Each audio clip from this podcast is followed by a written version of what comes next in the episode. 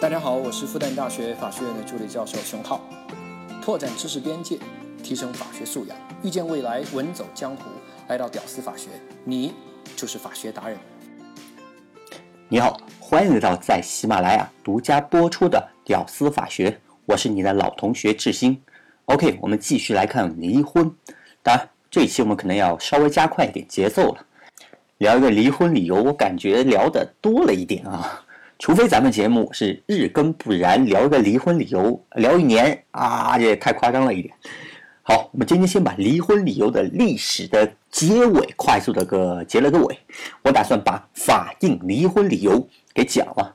上一期我们说到哈，八十年代基本上就把感情破裂定为了唯一的离婚理由。那这个标准定下来以后呢，那可是头疼死各种基层法官。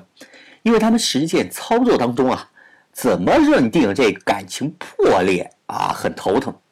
有时候吧，这小两口打架打得特别凶，但转过身爱得死去活来。哎，你说他们破裂没有嘛？有时候呢，这小两口特别的平静啊，理性，那是真的不爱了啊，来找你离婚。如果你是法官，你怎么判断这种感情破裂的？你就不太好判断，你又不是直接的当事人，非常主观。不太好弄，当然这一主观起来也给了很多法官操作空间，有的甚至啊成为了阻碍离婚的理由。好，现在这个矛盾是高层觉得基层法官水平低，判断感情破裂太随意；基层法官觉得高层不接地气，你不审直接的婚姻案子，你站着说话不腰疼啊！就这样互怼了好几年啊，都受不了了。高层说：“算了算了，我出一点具体的规定，你照着办，OK 了吗？”于是呢，八九年的时候，最高法院出台了关于如何认定夫妻感情破裂的具体意见。当然，我这是简称啊，详细的可能要比这个名字复杂，但是你按照我说的一个搜就能搜得到。当然，我也会贴在节目的下方。好，这个一出台，你们基层法官啊就照着审就好了。在高层的眼中，我这规定一出啊。那我就是手把手教你判案子了，都对吧？当然这个规定哈，有的地方也比较搞笑哈。比如第二条，缺乏了解、草率结婚的，那所有的闪婚你都可以适用这条，对吧？还有这个第四条，欺骗对方、弄虚作假、骗取结婚证的。哎呀，这让我想起了，好像奇葩说有一期辩题说的是，穷小子冒充有钱人，然后骗结婚的。那是赤裸裸的欺骗，离婚。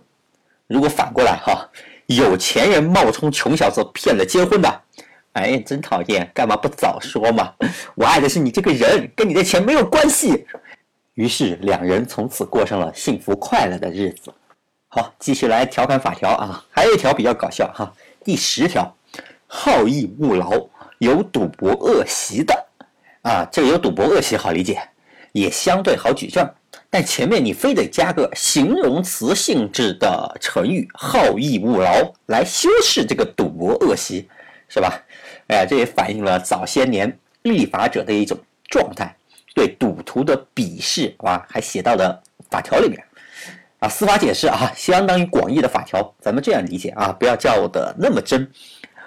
那其实形容词它不太适合写在这个法条里面，法条它只需要定性就好了。有赌博恶习那就可以了，没有必要去讽刺一下有赌博恶习的人啊，他们好逸恶劳是吧？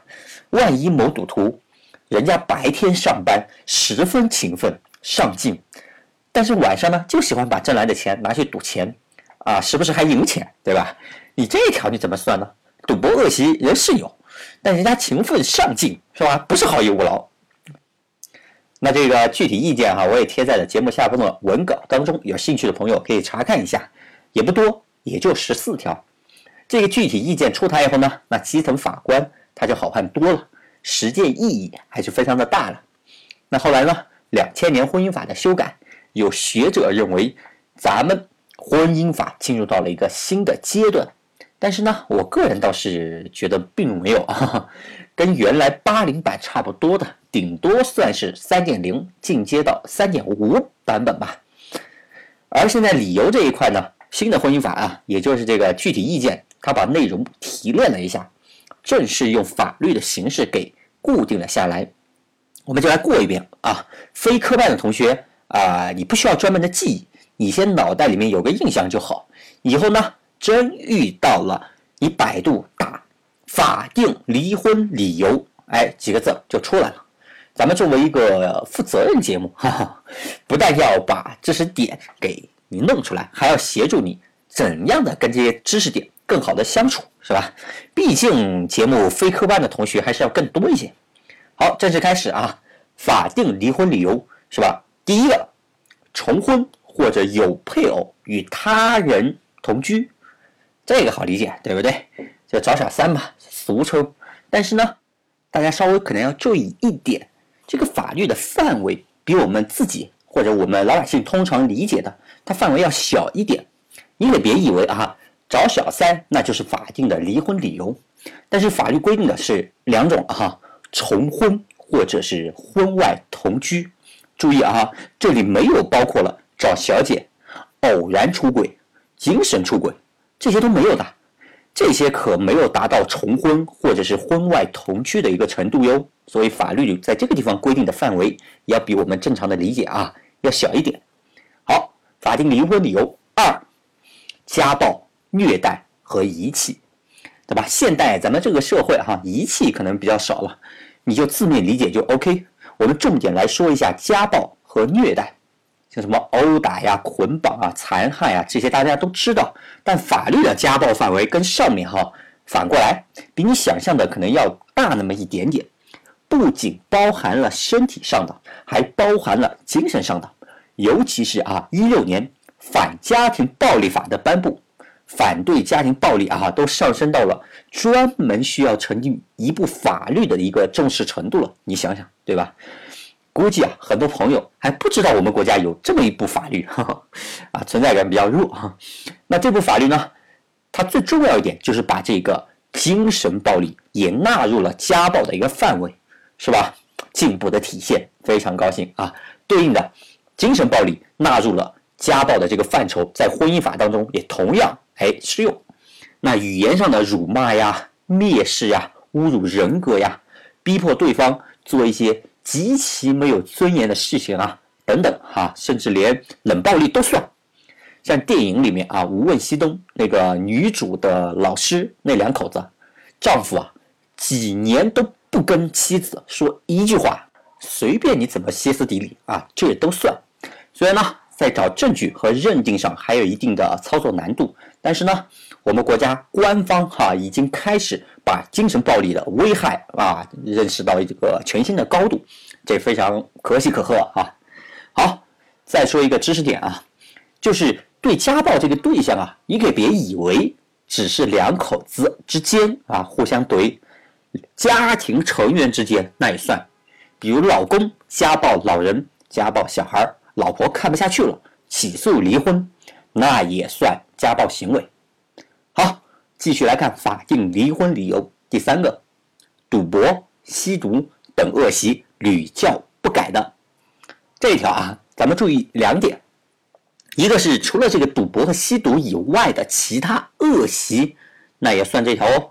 比如说沉迷嫖娼，那也是恶习，对吧？当然，还有一些比较变态的，比如说有盗窃癖。专门啊，甚至是专门偷窃女性内衣物的那种，还有什么录音癖啊，就是喜欢穿个大衣，然后在墙角等着，等着女孩子一过来，然后跳出来扒她大衣，看自己裸体那种，是吧？然后他们看到女孩的那个反应，哈，就会激烈的兴奋的那种人，啊，这里啊都算恶习。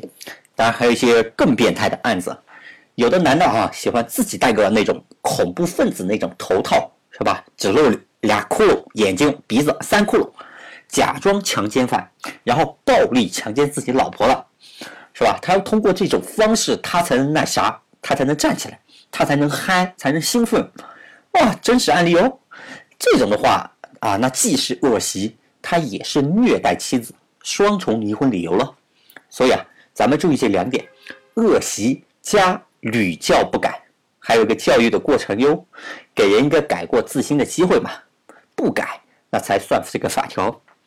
好，我们继续来看法定离婚理由四：因感情不和分居两年的。这条额外注意一点哈，是因为感情不和哟。丈夫刚结婚就到非洲出差三年，出差回来以后，妻子抱着一岁的儿子就起诉了丈夫，要求离婚。问这婚能不能离啊？能离啊，但是离婚的理由不是因感情不和分居两年以上哈，因为他们这个是因为出差分居两年以上。能离的理由，哈，也是这个妻子是吧？跟外面的人生了小孩儿，开个玩笑啊，注意字面理解就好了。因感情不和啊，分居两年以上。好，我们继续来看法定离婚理由五：配偶被宣告失踪的。那去年九月份呢，我在做这个重庆地区重婚罪大数据统计的时候呢，啊，我就看到了这样大量的这样一个案子，老公经常就离家出走。啊，不留任何字条，不留任何一个电话，就就人间就消失了。多年以后，那完全跟家里没有任何联系啊。然后那重庆老家吧，那妻子那只能是宣告失踪来离婚。当然，很多妇女啊，那农村妇女哪有那样的法律意识啊？也就直接重新找个男人，也就一起生活了。这其实是非常能理解的。而另外一边呢，离家出走那男人哈，其实是跑到了深圳，然后去打工去了。啊，也不是什么车祸啊、意外，也不是，而且啊，在深圳还重新找了一个老婆，生了孩子，哎，这就涉及到一个重婚罪的一个问题。这样的例子案例非常的多哈。当然，这个以后我们可能如果要讲的话，重新开一个重婚罪的专题再细说。那这里呢，啊，你就有个印象，因为农村啊经常有这样的情况出现，法律呢就给这种情况留了一个离婚的方式，不然。这种情况是没办法离婚的，他只能通过这一点来把这个婚离掉。配偶被法院宣告失踪的，那是法定的离婚理由。好，我们继续来看法定离婚理由六：夫妻双方因是否生育问题发生纠纷的，致感情破裂的。生孩子嘛，是两人之间的事儿啊。如果出现了一方，擅自决定这生不生育这事儿，导致感情破裂的，那就是法定离婚理由。实践当中呢，一般有两种情况比较常见：第一是这女的坚持不愿意生孩子；第二种就是怀了孕了，这女的擅自把孩子给打掉。当然，出现这两种情况，并不是必然能离婚哈，一切还得归到这三期我们讲的一个重点，导致了感情破裂。那才算，哪怕出现了前面这些，如果法官看啊感情还挺好，那也是离不了的。还有这法条写的很清楚哈，是否生育问题发生了纠纷，而不是生育问题发生纠纷。哎，注意这俩字面的区别哈，生育问题那范围是要比是否生育要大一圈的。我不是来玩文字游戏哈，学法律哈，咱们就是要准确的能读出法条上。他那个边界，他那个圈圈，那个范围，孙悟空给唐僧画的那个圈的大小到底是多大？这个要能准确的读出来，是吧？是否生育跟生育问题是两码事儿吧？好，我们说一个真实的案例吧。女的呢跟男的说：“嗯，你是我的初恋。”男的信以为真，然后就真的结了婚。结婚后，然后就老是怀不上孩子。然后去检查以后，男的发现这女的哈，在结婚前隐瞒着自己，在结婚前其实做过人流手术的。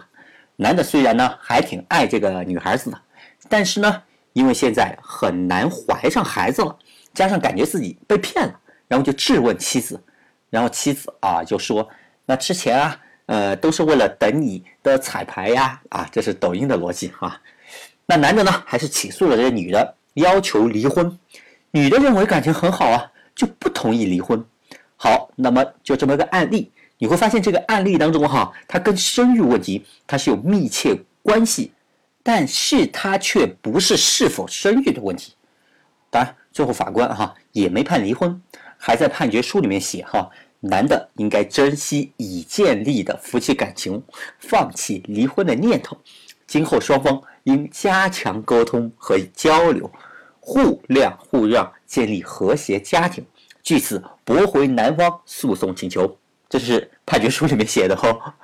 好，简单总结一下六个法定离婚理由：第一，重婚或者有配偶了还跟别人同居；第二，家庭成员之间家暴、虐待、遗弃；第三，有赌博、吸毒等等恶习屡教不改的；第四，因感情不和分居两年以上的；第五，配偶被宣告失踪的；第六，夫妻因是否生育问题发生纠纷致感情。破裂的，OK，就这么六条，每一条都清楚的记住啊，那是对科班的要求。咱们如果是非科班的同学，没有必要每一条都记住。但是呢，你心里、你脑袋里要有一个概念，大概知道有些什么法定离婚理由是些什么，然后呢，有一个基础的印象就可以了。以后身边真的遇到了，你马上百度这几个字，哎，你也就能搜到。当然说了那么多，最终希望你还是能更深入的去理解我们国家离婚的理由。其实考虑的终究是一个标准：感情是否破裂。OK，本期节目就到这里了，能听到最后的都是真爱。我是知心，我们下期再见。